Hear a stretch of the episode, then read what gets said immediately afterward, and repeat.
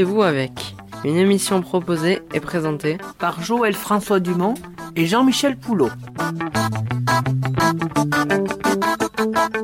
Bonjour à toutes, bonjour à tous. Nous sommes de retour avec cette émission Rendez-vous avec sur la voie du Béarn, ce matin en compagnie d'un partenaire et d'une invitée. Le partenaire que je salue tout de suite, que nous connaissons et que vous connaissez, c'est Joël François Dumont en direct de Berlin. Bonjour Joël François. Bonjour Jean-Michel. Et l'invité que nous connaissons, que vous connaissez également, parce que l'actualité nous a incité à l'inviter à nouveau, c'est Françoise Tom. Madame Françoise Tom, bonjour, et merci d'avoir répondu une nouvelle fois positivement à notre invitation. Bonjour. Bonjour Françoise. Et vous êtes sur la côte d'Azur. Oui, à Nice. Avec le beau temps retrouvé. Oui, oui, oui. Nous n'allons pas pour autant parler de la pluie et du beau temps, bien que ce temps se gâte quelque part en Europe. Et on n'en parle pas énormément en France, Joël François Dumont, mais il faudrait pourtant que l'Union européenne s'inquiète de la situation qui se retend à nouveau sérieusement, et nous allons en parler avec Françoise Tom, entre l'Ukraine et la Russie. Là, tout d'abord, je voudrais rappeler une fois de plus que Françoise Tom, sur cette même antenne, il y a quelques semaines, il y a quelques mois, nous a dit ce qui allait se passer. Et ce qu'elle nous a dit est en train malheureusement de se passer. Et ce que l'on peut constater, hélas, c'est que ce soit à Washington, à Paris ou à Berlin, euh, les réactions, elles sont pas à la hauteur de nos espérances, c'est le moins qu'on puisse dire. Donc actuellement, euh, Poutine a amassé plusieurs centaines de milliers d'hommes, c'est pas des dizaines de milliers, c'est près de 500 000 hommes sont massés autour de l'Ukraine. Et nous avons des raisons de penser, comme dit François depuis longtemps, que Poutine veut sa guerre. Il veut sa guerre pour des raisons intérieures, sans doute, parce qu'à l'intérieur, euh, euh, la vaccination en Russie, c'est un désastre. Le nombre de morts est extraordinaire. Leur vaccin, je ne dis pas que c'est de la daube, mais euh, trouver un vaccin, les Russes sont capables de le faire. Mais le développer et le commercialiser, ça, c'est une autre paire de manches. Ils savent faire des fusées, ils savent faire des engins de mort, ils savent faire des camps de concentration. Là, ils sont très forts. Mais développer un médicament et le diffuser, ça, c'est pas leur portée industriellement, malheureusement. Donc là, actuellement, ils encerclent l'Ukraine et ils prévoient de l'envahir. Tout ça pour montrer à l'intérieur de la Russie que la Grande Russie revient, que Poutine est là, pour refaire de la Russie cette euh, puissante et fière nation qu'elle était censée être depuis les tsars. Donc Françoise, euh, la première question est de savoir jusqu'où les Occidentaux peuvent-ils soutenir l'Ukraine, qui est venu demander à Paris l'aide vendredi dernier du président Macron, lequel l'a reçu. Ensuite, il a fait une visioconférence avec Mme Merkel. Il était venu demander deux choses aux Français et aux Allemands pensant que les Français et les Allemands, qui étaient à l'origine des accords de 2015, seraient là pour soutenir l'Ukraine. Première demande, nous aider, nous, l'Ukraine, à devenir membre de la communauté économique européenne. Et deuxièmement, nous faire adhérer à l'OTAN. Alors on sait que c'est dépassé la ligne rouge pour Moscou. Bon, donc la réponse, il est reparti à Kiev euh, sans l'accord de Paris, sans l'accord de Berlin, naturellement, et sans l'accord de Washington. Autrement dit, les Ukrainiens sont aujourd'hui bien seuls, à peut-être une exception, on en parlera, la Turquie. Françoise, quelle est votre analyse aujourd'hui? Euh, je pense, j'ai à l'esprit le précédent de la Géorgie en 2008. Hein. on se rappelle qu'en avril 2008, l'OTAN, les pays de l'OTAN devaient décider s'ils allaient accorder à la Géorgie et à l'Ukraine, d'ailleurs, qui le demandaient, le, Membership Action Plan avec l'OTAN, donc c'était une phase intermédiaire euh, vers l'adhésion à l'OTAN. Et euh, à la suite de l'intervention de la, France et de l'Allemagne, ce Membership Action Plan n'a pas été accordé à la Géorgie. Et euh, trois mois plus tard, la, Géorgie était dépecée par, par la Russie. Elle a perdu donc deux provinces euh, la Prasie et, l'Ossétie euh, du Sud. Donc euh, voilà, on a un précédent. On est en train de refaire exactement la, même erreur qu'en 2008, c'est-à-dire que les déclarations qui ont été faites, notamment au niveau européen, n'est-ce pas, qu'il n'y avait pas de place pour l'Ukraine dans l'Union européenne, en ce moment, au moment même où l'Ukraine est gravement menacée par la Russie, ça ne peut pas être interprété autrement à Moscou que, par une que comme une invitation à, lancer l'offensive contre l'Ukraine.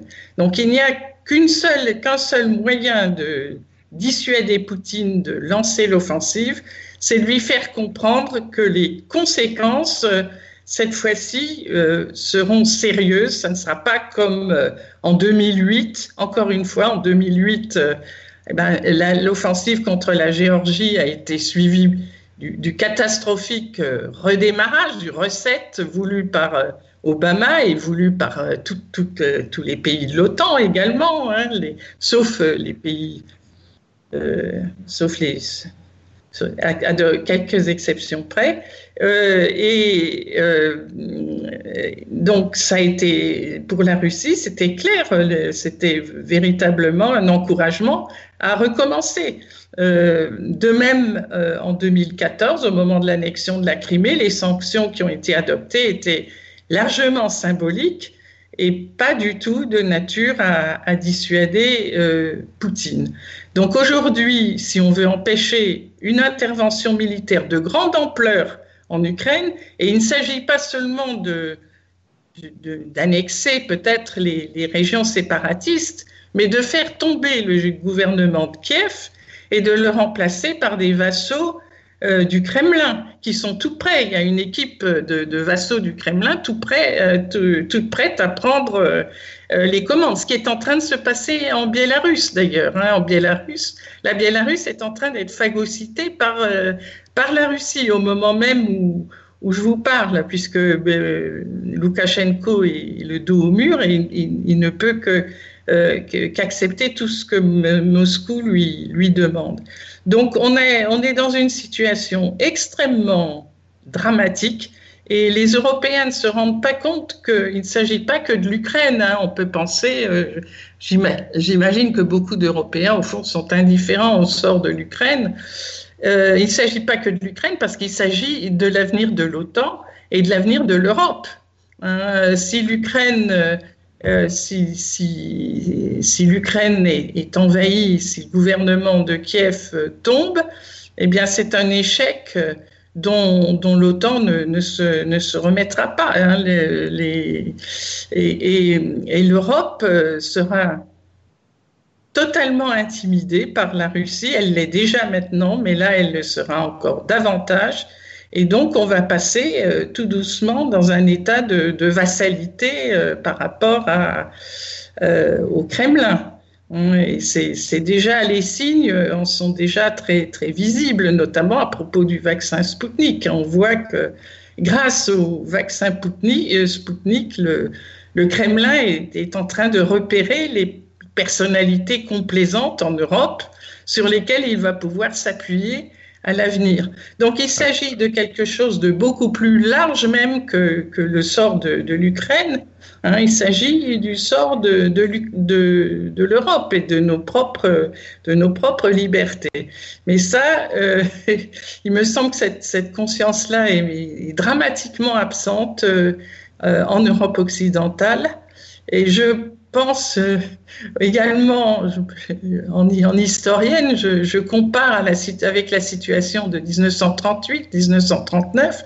Bon, les Européens étaient lâches euh, à cette époque, avant Munich, mais au moins ils voyaient le danger, tandis qu'aujourd'hui, non seulement nous sommes lâches, mais en plus nous, nous mettons notre tête dans le sable et nous ne, nous ne voyons pas l'immense péril dans lequel nous sommes. Nous ne voyons pas ou nous ne voulons pas voir. C'est une première question et je vous laisserai le temps de répondre, mais j'en ai une seconde. Depuis la Russie, tant Vladimir Poutine que la population russe, comment voit-il Volodymyr Zelensky, qui nous a été présenté comme un comique, la grenouille qui veut se faire plus grosse que le bœuf? Est-il, ou paraît-il, le fantoche qui nous a été présenté? Oui, bien sûr, les Russes, mais euh, il faut bien voir, c'est aussi un aspect très important, euh, il faut bien voir que la Russie mène une campagne de dénigrement de l'Ukraine et même, je dirais pire encore, de haine, de haine quasi génocidaire, hein, parce que c'est quand on regarde la télévision russe, c'est ça en ce moment. On n'imagine pas le degré d'intensité de haine à l'égard du gouvernement de Kiev, des ukro-fascistes, ils les appellent les ukro-fascistes. Euh, donc, d'un côté, ils présentent euh, effectivement Zelensky comme un fantoche, un fantoche de l'Occident, bien entendu. Hein, c'est l'Occident qui tire les ficelles, parce que les Russes n'ont pas la moindre idée de, euh, de la liberté chez, un autre peuple. Ils, pensent que forcément c'est toujours quelqu'un qui tire les ficelles. Ça, c'est la mentalité du, Kremlin. Donc euh, Zelensky est un fantoche dont les ficelles sont tirées à Washington ou, à Bruxelles. Euh, enfin, ça dépend des, versions. Et par ailleurs, il est présenté comme un ukro-fasciste, hein, c'est-à-dire que les Ukrainiens sont présentés comme les agresseurs dans cette affaire. Euh, tous les jours à la télévision russe, on parle des agressions des ukro-fascistes. Voilà. Et j'ai vu paraître récemment sur le site RIA Novosti, le site officiel, un programme de dénazification de l'Ukraine, c'est-à-dire ce que la Russie allait mettre en place une fois que l'Ukraine serait occupée, hein, et avec rétablissement de la peine de mort. C'était précisé dans, euh, dans ce fabuleux programme, un programme en fait d'extermination des élites ukrainiennes, ce que la Russie fait, a déjà fait euh, à l'époque de Staline. Et là, le, visiblement, euh, de nouveau, la question se pose. En quelque sorte, on reproche aux Ukrainiens d'aujourd'hui les fautes de certaines des Ukrainiens d'hier. Oui, les, ça, c'est le, le, pilier de la propagande euh, russe, la propagande du Kremlin. Tous les adversaires du Kremlin sont qualifiés de fascistes ou de nazis. Euh, voilà. Donc, il n'y a, pas, a pas à discuter. Si, si vous vous opposez au Kremlin, vous, êtes, vous, vous attirez l'étiquette de, fasciste ou de nazi. Parce que les, dirigeants du Kremlin sont toujours dans le paradigme de la grande victoire dans la guerre patriotique. De, ils, sont toujours en 1945 hein, et ils pensent que cette grande victoire dans la guerre patriotique leur donne des titres à l'hégémonie européenne. Françoise, vous avez utilisé le terme d'encouragement tout à l'heure, mais est-ce qu'il n'y a pas un autre encouragement pour Vladimir Poutine? C'est de voir toujours la lâcheté, le fait que les Européens en particulier, la France et l'Allemagne, baissent toujours les bras. Oui, d'ailleurs, il compte euh, particulièrement justement sur la France et l'Allemagne. Le processus de Minsk, les accords de Minsk, euh, euh, qu'est-ce que c'est? Ce sont des accords qui sont en fait, qui contiennent en fait un programme de destruction de l'État ukrainien. Et la tactique russe a toujours été d'associer les Européens à, cette, à la politique du Kremlin et de pousser les Européens à imposer aux Ukrainiens les conditions de leur capitulation, les conditions de Moscou de leur capitulation. Parce que ce programme de Minsk, qu'est-ce qu'il prévoit? La modification de la constitution ukrainienne avec une fédéralisation de l'Ukraine. Ce que demande la Russie, c'est la fédéralisation de l'Ukraine et ensuite l'intégration des deux provinces qui sont tenues par les services secrets russes, hein, le, Donbass et la région de, Donetsk et de Lugansk, qui sont en fait des, satellites euh, de Moscou et des services secrets russes. Donc si ces provinces sont intégrées euh, dans, une dans une Ukraine euh, fédéralisée, ça veut dire que Moscou aura un droit de regard sur toute la politique de tout l'État ukrainien et pourra torpiller toutes les décisions qui, qui mèneraient à un renforcement de l'État ukrainien. C'est ça, les accords de Minsk. Hein. Le projet de Poutine, c'était ça, c'était de forcer l'Ukraine à intégrer ces provinces euh, ayant un statut particulier euh, et à modifier la constitution ukrainienne. Vous voyez, le, les exigences de Moscou de, de dicter, elle dictait une constitution à l'Ukraine de façon à, rendre la mainmise, à institutionnaliser la mainmise russe sur Kiev. Et ce sont les Européens qui étaient chargés d'imposer, de faire passer cette pilule à Kiev.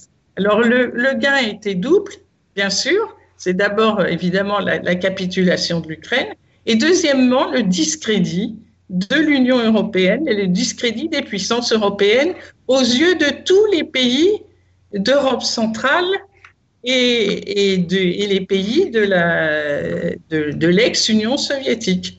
À partir du moment où la France et l'Allemagne passent pour être pratiquement les instruments de Moscou dans, dans la, politique hégémonique du Kremlin, eh bien, euh, euh ces pays sont euh, durablement discrédités. Et je puis vous assurer que ça a marché parce que quand je regarde de temps en temps la télévision ukrainienne, eh ben, la, réputation de, surtout de notre pays d'ailleurs et de l'Allemagne est loin d'être loin d'être brillante. Hein.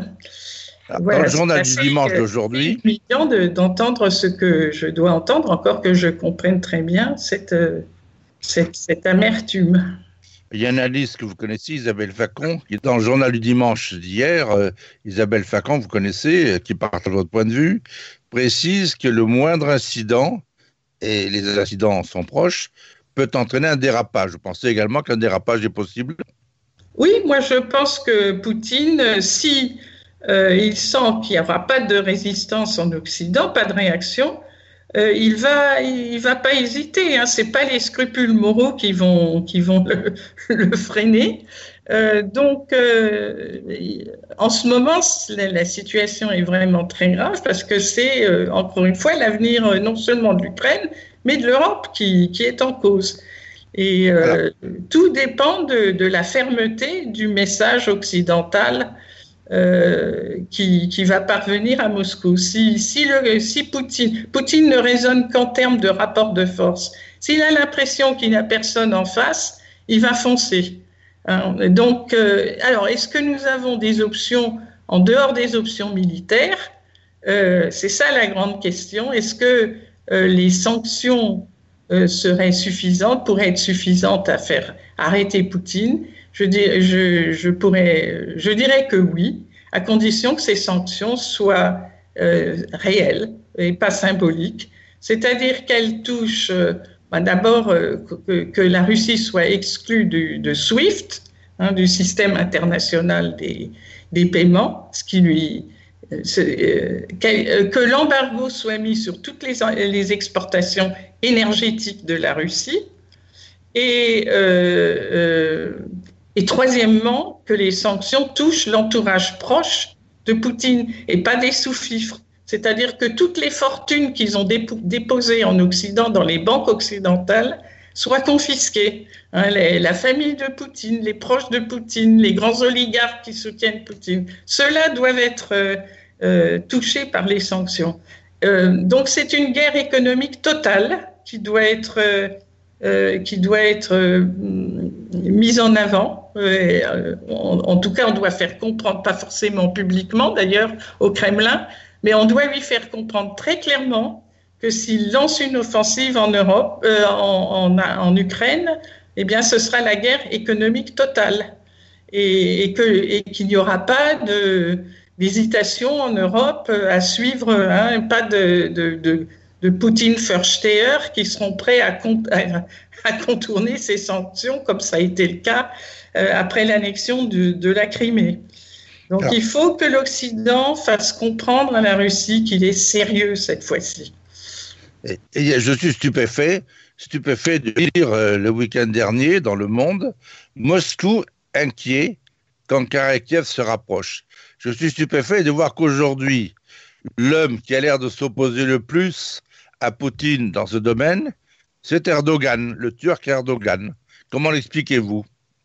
Ben la, la, Turquie a toujours eu des relations très cordiales avec euh, l'Ukraine. Euh, les rapports entre Erdogan et Poutine ont toujours été très ambigus, hein, avec des, des, hauts et des bas, beaucoup de, beaucoup de bas. Hein. Euh, la Turquie, par exemple, avait abattu un, avion, euh, un avion militaire euh, russe. Donc la Russie a adopté des sanctions à cette époque.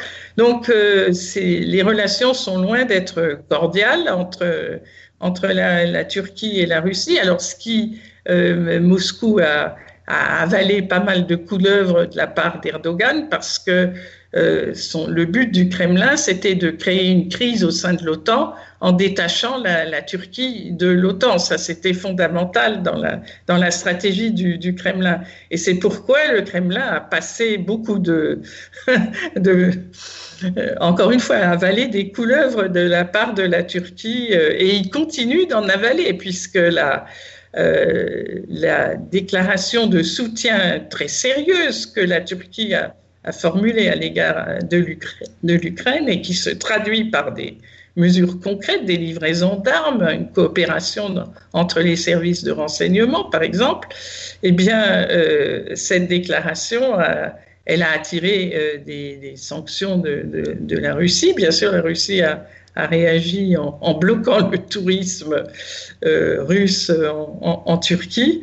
Euh, mais euh, ça n'est pas allé plus loin. Hein, donc c'est toujours cette ambivalence. Alors pourquoi la Turquie soutient-elle l'Ukraine? Bah, Tout simplement parce qu'elle ne tient absolument pas à ce que la Russie reprenne le contrôle de, de, de ce qu'à ce ce qu'à Moscou on appelle l'étranger proche. Elle, pour des raisons de sécurité, la Turquie préfère une, une Ukraine indépendante, bien disposée à son égard, de même qu'elle préfère une Transcaucasie indépendante, euh, une Géorgie, un Azerbaïdjan euh, indépendant. Euh, donc, c'est pour des raisons toutes, stratégiques. Et puis, là, évidemment, il y a la longue rivalité historique entre la Turquie et la Russie, avec un long contentieux historique. Je rappelle que la Crimée était turque. Hein. Donc la Crimée intéresse toujours, toujours la Turquie, qui soutient les, les Tatars de Crimée population turcophone. Voilà, euh, que deviennent ces Tatars aujourd'hui? Bah, Certains ont quitté. Alors, les Tatars avaient été déportés par, euh, par Staline hein, après, après la, à la fin de la guerre, la Deuxième Guerre mondiale. Euh, ils n'ont pas été autorisés par Khrouchtchev à revenir, contrairement aux, populations du Caucase du Nord qui, ont pu, comme les Tchétchènes, qui ont pu revenir sur leur terre. Les Tatars ne, l'étaient pas, euh, n'étaient pas autorisés à revenir. Donc il y a eu toute une dissidence. Euh, tatars de Crimée, euh, qui était fortement soutenu d'ailleurs par la dissidence euh, russe dans les années 70. Les Tatars de Crimée demandaient à revenir. Puis la, bon, la Crimée est devenue, ukrainienne. Elle a été donnée à, l'Ukraine par, par Khrouchtchev en 1954. et, les Tatars ont pu revenir ensuite, petit à petit, ils ont pu revenir en, en Crimée et le gouvernement ukrainien indépendant a toujours euh, cherché de bonnes relations avec ces, Tatars de Crimée et avec la Turquie.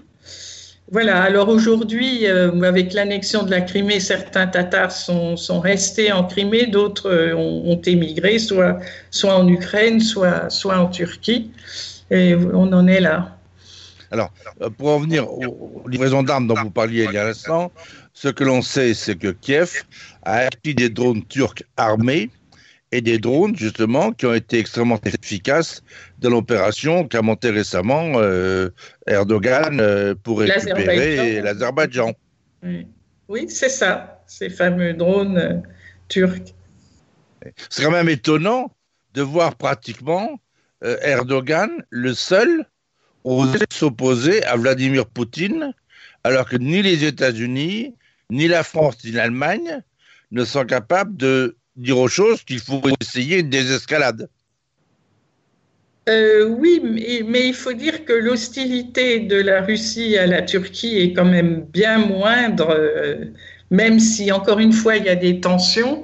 Mais la, Turquie n'est pas perçue comme occidentale. Elle est membre de l'OTAN, mais elle n'est pas perçue comme occidentale. Or, le, et, c'est très intéressant d'ailleurs parce que au moment de la guerre, euh, du Karabakh, les Russes disaient les, les Azerbaïdjanais ont le droit de choisir leurs alliés.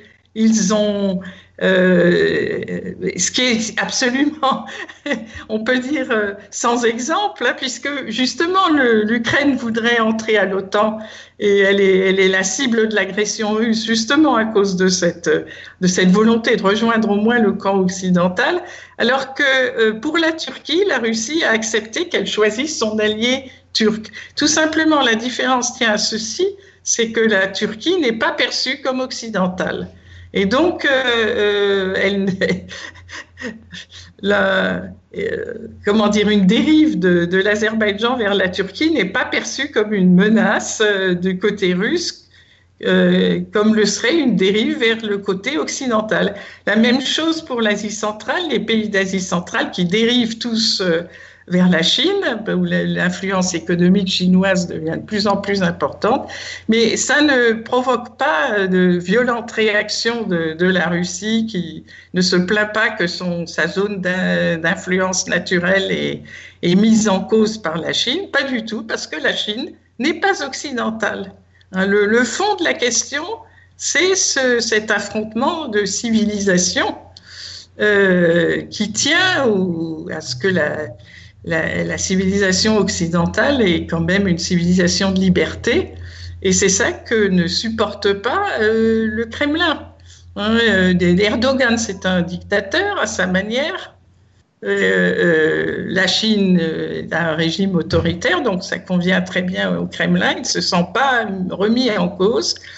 Et par contre, les pays occidentaux, tant qu'ils seront libres, sont considérés comme une menace existentielle à l'égard de la Russie. Alors, parce qu'ils sont, non par ce qu'ils font, mais par ce qu'ils sont. Et c'est ce que les Occidentaux ne comprennent pas. Ils pensent qu'ils ont été peut-être trop provocateurs, qu'on n'a pas eu assez d'égards à l'égard de la Russie, euh, pas eu assez de prévenance. Euh, euh, qu'on a humilié la Russie. Combien de fois j'ai entendu ça à l'époque de, Boris Yeltsin euh, Chirac ne cessait de répéter qu'il ne fallait pas humilier la Russie. Bah, la question n'est pas là. La question, elle est justement dans ce que nous sommes, euh, ou du moins ce que ce que nous étions, parce que euh, la civilisation occidentale n'est pas au meilleur de sa forme non plus. Mais c'est ça euh, qui, qui, est considéré comme une menace hein, à Moscou, au Kremlin.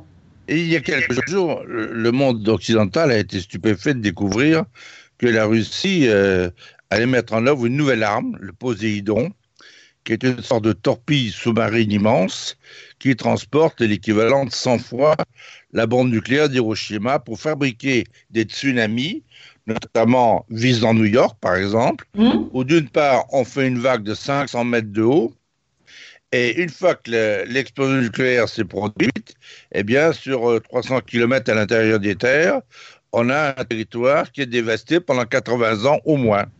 Voilà. Donc, Poutine est tout fier d'annoncer cette arme, il a mené sa campagne électorale en, 2018, euh, justement autour de ces fameux Wunderwaffen, comme on les appelait, euh, en montrant des, Je me rappelle avoir vu des, les vidéos qui étaient projetées euh, à la télévision russe qui montraient la, la Russie en train de pulvériser la Floride, les côtes américaines, etc. C'était son principal argument électoral. Hein. Il faut bien le voir. J'avais d'ailleurs écrit euh, euh, des, quelque chose à l'époque là-dessus, attirer l'attention sur ce, déjà cette tendance plutôt inquiétante. Euh, et, on doutait que, que ces armes existent, et bien finalement, il semble qu'elles existent ou qu'elles sont en, en voie d'achèvement. Et Poutine veut se donner justement la, possibilité de raqueter la terre entière. Hein. C'est de faire un chantage sur la terre entière. Et est, il est, il est sur le point d'y parvenir. Le comble. Vladimir Poutine en avait fait son instrument de campagne en présentant cela comme les armes de rupture, sans expliquer en quoi elles consistaient. Oui, c'est ça. Il avait dit, il a même dit la phrase avant, on ne nous écoutait pas et maintenant, on sera forcé de nous écouter. Je me rappelle très bien dans son discours. Et autrement dit, les Occidentaux vont être forcés de, de, de prendre en compte les, les désirs russes. Si particulièrement cette torpille Poséidon, que l'on pourrait appeler la torpille tsunami, selon son principe de fonctionnement, était déployée comme annoncé dans la flotte russe du Pacifique, ce sont les grandes bases aéronavales américaines qui seraient visées. Oui, oui, oui. oui. L'Atlantique aussi. Oui. L'Amérique est aussi menacée de l'Atlantique, oui. du deux côtés. Des deux côtés. Oui, mais s'il frappait dans l'Atlantique, cette arme serait aussi néfaste pour les côtes américaines, Canada et États-Unis, que pour les côtes européennes. Bien sûr, bien sûr. C'est pour ça que je dis c'est un instrument de raquette euh, de la Terre entière. Hein. et là encore, il faut, il faut voir les choses comme elles sont. Euh, Donc, on est dans une nouvelle guerre froide. Bah, euh, espérons qu'elle restera froide.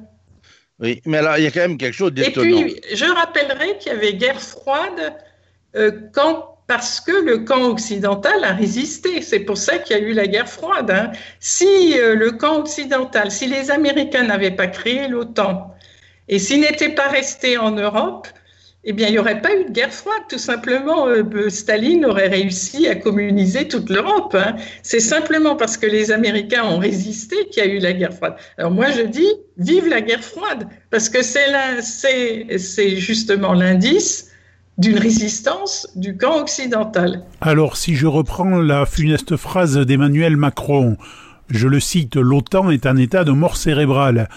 Fin de citation. Et aujourd'hui, les Américains ne sont plus là que sporadiquement et non plus les implantations qu'ils avaient, notamment en terre française, c'était dans les années 50 et 60. Donc, si le russe s'énervait, plus personne ne pourrait l'arrêter? Je dirais que c'est une question de volonté, euh, c'est une question de, volonté politique avant tout. Et puis, euh, il y a quand même, je dirais, une prise de conscience. On sent qu'il y a une prise de conscience du côté américain l'équipe actuelle est quand même beaucoup plus euh, plus, plus lucide. Que, heureusement que, Trump n'est plus au pouvoir. Hein. Euh, donc, on sent une approche, d'abord une approche réfléchie de la Russie. Ce sont des gens qui ont de l'expérience. L'équipe de, de, Biden, certains d'entre eux étaient déjà en, étaient en poste au moment de la crise de Crimée en 2014. Et ils, étaient, ils ont été complètement pris au dépourvu par, par l'action de Poutine. Ils s'y attendaient absolument pas. Par conséquent, ils ont euh, davantage d'expérience aujourd'hui. Ils savent qu'on peut s'attendre à tout. Et, euh, il me semble avoir, euh, il me semble qu'ils ont quand même une, une politique qui est en train de se cristalliser. Il me semble qu'il y a des frémissements en Occident, les expulsions d'espions russes qui ont lieu un peu partout maintenant en ce moment. On espère qu'il y en aura aussi en France, hein. euh, mais euh, les expulsions se multiplient. On a l'impression qu'il y a quand même un, un, début de, de, prise de conscience, euh, au moins dans, parmi des, dans les cercles étroits des, des, des, décideurs. Alors il faudrait comme, éviter quand même des, euh, encore une fois, il faut faire attention à la rhétorique. Il faudrait éviter les, phrases du style il n'y a pas de place pour, l'Ukraine en Europe, hein, parce que ça, c'est vraiment une invitation à, l'agression. Il faut, réapprendre à parler euh, et, quitter ce, style lénifiant qui était le nôtre pendant des années. Et, apprendre à être lucide et aussi faire un travail auprès de l'opinion publique pour que les, gens prennent conscience du danger, parce que encore une fois, les, les Européens ne, sont absolument pas conscients du, problème, hein, où ils commencent tout juste à, être, à ouvrir les yeux sur ce problème. Donc il faut, faut faire un travail dans l'opinion publique. François, on parlait à l'instant d'expulsion de soviétiques, euh, de diplomates russes. Euh, je prends l'exemple de la République tchèque, qui devrait expulser euh, aujourd'hui ou demain ou dans les jours qui viennent une dizaine de membres du GRU qui sont basés à Prague, parce que l'on découvre que, après les services de renseignement tchèques sont quand même assez bien informés et qui ont longtemps pratiqué le KGB, hein, que l'explosion d'un dépôt de munitions en 2014 qui avait fait des morts en République tchèque avait été l'œuvre des services de renseignement militaire russe, le GRU, et que notamment parmi les gens qui étaient présents dans cette opération, on retrouve deux des assassins qui avaient été euh, voilà Skripal qui avait été euh, envoyé en Angleterre pour assassiner les, les touristes euh, de Salisbury. Les deux, voilà, les deux touristes. Et on découvre également qu'en France, il y a eu en 2019 une opération conjointe menée par les services de renseignement français intérieur, la DCRI, mais aussi les services suisses, les services allemands et les services britanniques, sur le fait que le GRU avait une base en Savoie et que c'est de là qu'il menait toutes ces opérations joyeusement en prenant l'avion pour la France, sur Roissy, sur Genève, euh, des voitures de location, et qu'ils avaient une base arrière en Savoie. C'est quand même extraordinaire, non? Oui, ça montre effectivement la légèreté, euh, la légèreté des Occidentaux pendant des années. Euh, ils, ont, ils ont refusé de voir la nature du régime, du régime russe. Il faut se souvenir que Poutine est venu au pouvoir grâce à une guerre. Hein, il, a, il est venu au pouvoir grâce à des attentats terroristes extrêmement douteux, hein, les, qui ont fait 300 morts en, euh, en, en, 99, à l'automne, en septembre 99. C'est grâce à ces attentats qu'il a réussi à galvaniser l'opinion russe et à gagner les élections et à déclencher la guerre contre la Tchétchénie. Euh, donc c'est par la guerre, Poutine euh, est, entré sur, la scène politique par la guerre. Euh, et, au fond, il a, a constamment maintenu la Russie dans un état de guerre, soit symbolique, soit réel. Alors, ce qui est lamentable quand même, c'est de dire, c'est une vérité, euh, et ce n'est pas la gauche qui malheureusement a été la plus efficace dans ce domaine, que les ventes d'armes françaises, allemandes ou d'autres pays occidentaux n'ont pas arrêté en, direction de la Russie. Et que justement, les services rendus par ces pays aux Russes sont considérables. Les Russes sont capables euh, d'innovation, y compris dans le domaine militaire. Mais ils ont des grandes faiblesses. Je prends l'exemple d'un avion de chasse. Les avions euh, ont des carburants extraordinaires, là où ils sont très forts pour les carburants. Ils sont très forts pour les moteurs. C'est un des trois pays au monde capables de faire des moteurs d'avion, un des quatre pays au monde. Bon. Mais, par exemple, les jambes des avions ne savent pas les faire. C'est-à-dire que leurs avions, ils n'arrivent pas à les porter. Ils arrivent à les faire voler magnifiquement, mais il faut des roues, et ça, ils ne savent pas faire. Eh bien, euh, les Français ont un savoir-faire considérable, d'autres également. C'est les Occidentaux qui se sont précipités pour apporter aux Russes, aussi bien pour les hélicoptères de combat, aussi bien pour les avions de combat, qui leur ont apporté les technologies qui leur manquaient pour pouvoir compléter l'efficacité d'un système. C'est quand même énorme, non? Et ça continue. Oui, c'est d'ailleurs euh, ce qui était particulièrement choquant après la, la guerre russo-géorgienne, c'est justement après la guerre russo-géorgienne que ces grandes coopérations dans le domaine militaire ont été, ont été lancées. D'ailleurs, à mon avis, c'est, c'est un petit peu à cause de cela que Poutine a toléré le, le, recette euh, euh, qui a été lancé sous l'égide du, président de l'époque, le président Medvedev. Poutine était chef du gouvernement, mais, Medvedev était président. Et tout le monde nous disait Oh, mais Medvedev, c'est pas Poutine, il est différent, avec lui, on peut collaborer. Euh. Donc, il y a eu un mini dégel dans les relations entre les Occidentaux et la Russie, euh, sous justement cette étiquette Medvedev qui justifiait une, une, coopération militaire. Et c'était ça l'objectif de Moscou. C'est pour ça que Poutine a toléré ce mini-dégel.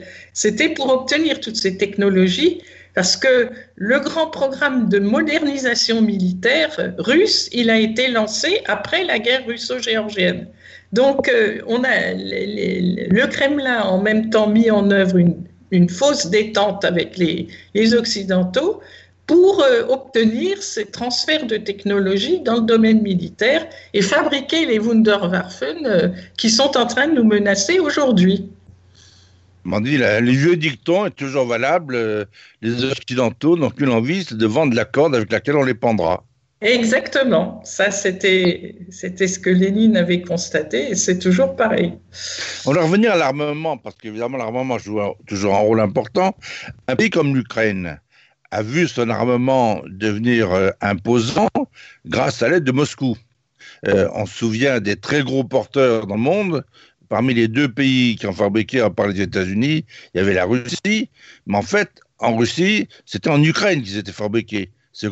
Oui, oui l'Ukraine avait un secteur euh, militaire, militaro-industriel extrêmement développé, euh, ce qui était aussi une des raisons euh, de Moscou. C'était une des raisons de Moscou pour vouloir conserver le, contrôle de, l'Ukraine, c'est de, de, garder ses ressources pour son complexe militaro-industriel.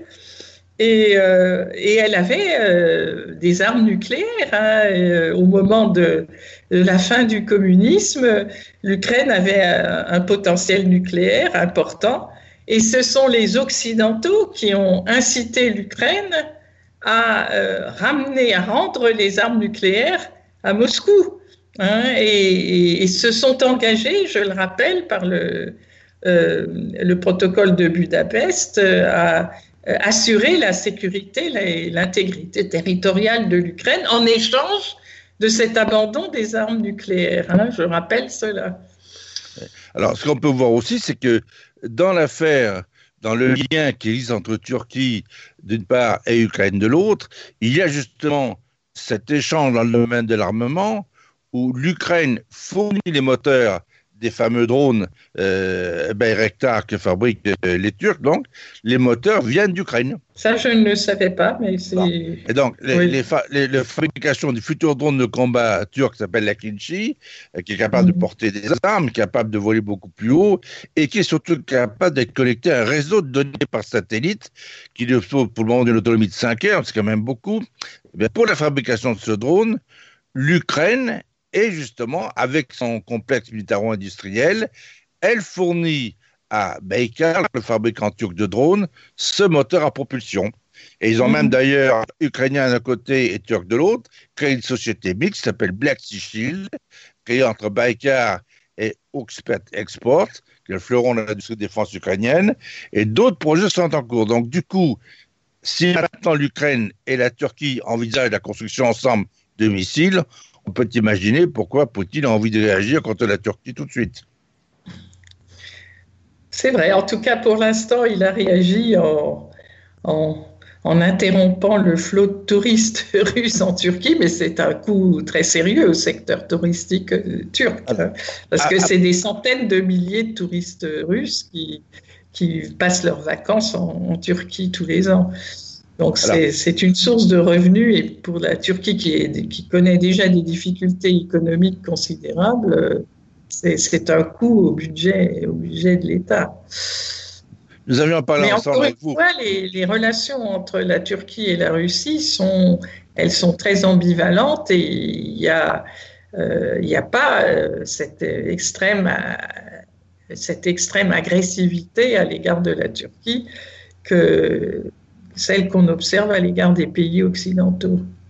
Nous avions parlé avec vous, Galia Ackerman, il y a quelques semaines, sur cette même antenne, La Voix du Béarn. Nous avions parlé de cette. Euh, euh, euh, de, de, ce que les, les, Russes étaient en train de faire. Bon, comment ils avaient accueilli cette délégation de Bruxelles d'une manière pitoyable, qui était venue à, à Moscou. Voilà. Après, on a eu l'épisode turc qui est pas triste non plus. Madame van der Leyen sans chaise alors que l'autre se pavanait à côté d'Erdogan et riait d'ailleurs à l'image. Bon, le fameux Michel. Donc, euh, deux épisodes pas particulièrement brillants.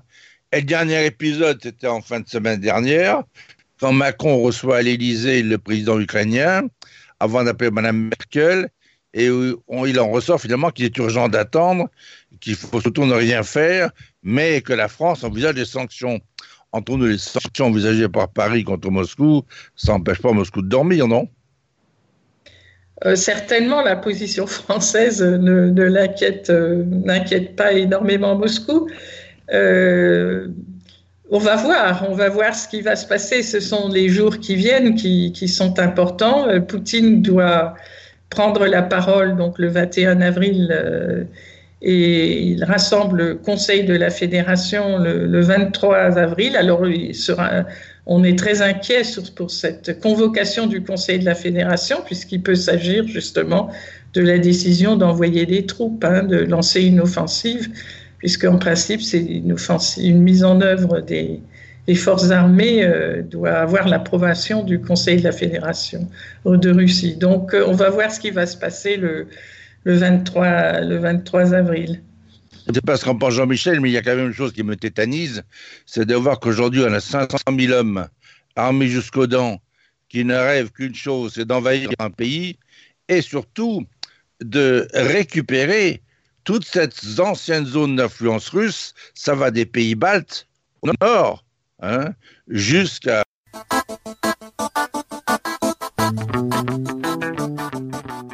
Vous avez entendu que le propos de Joël François Dumont est interrompu en plein milieu d'une phrase sur la zone d'influence russe moderne. Nous y reviendrons promis très prochainement, mais malheureusement cette émission que nous avons enregistrée durant le week-end a été interrompue en cours de route parce que les liaisons internet sans doute un peu saturées par moments en cette période ne nous ont pas permis de terminer l'enregistrement de l'émission pour pour laquelle nous avions prévu de vous parler encore euh, d'autres questions, d'essayer d'y répondre et de poser quelques problèmes supplémentaires. Alors ce rendez-vous se termine un peu étrangement cette semaine, toutes nos excuses encore, et nous vous donnons rendez-vous la semaine prochaine, espérons-le, pour une émission complète, cette fois-ci avec un ou des invités que vous aurez le plaisir de découvrir sur cette même antenne et nous vous remercions pour votre fidélité à ce rendez-vous avec.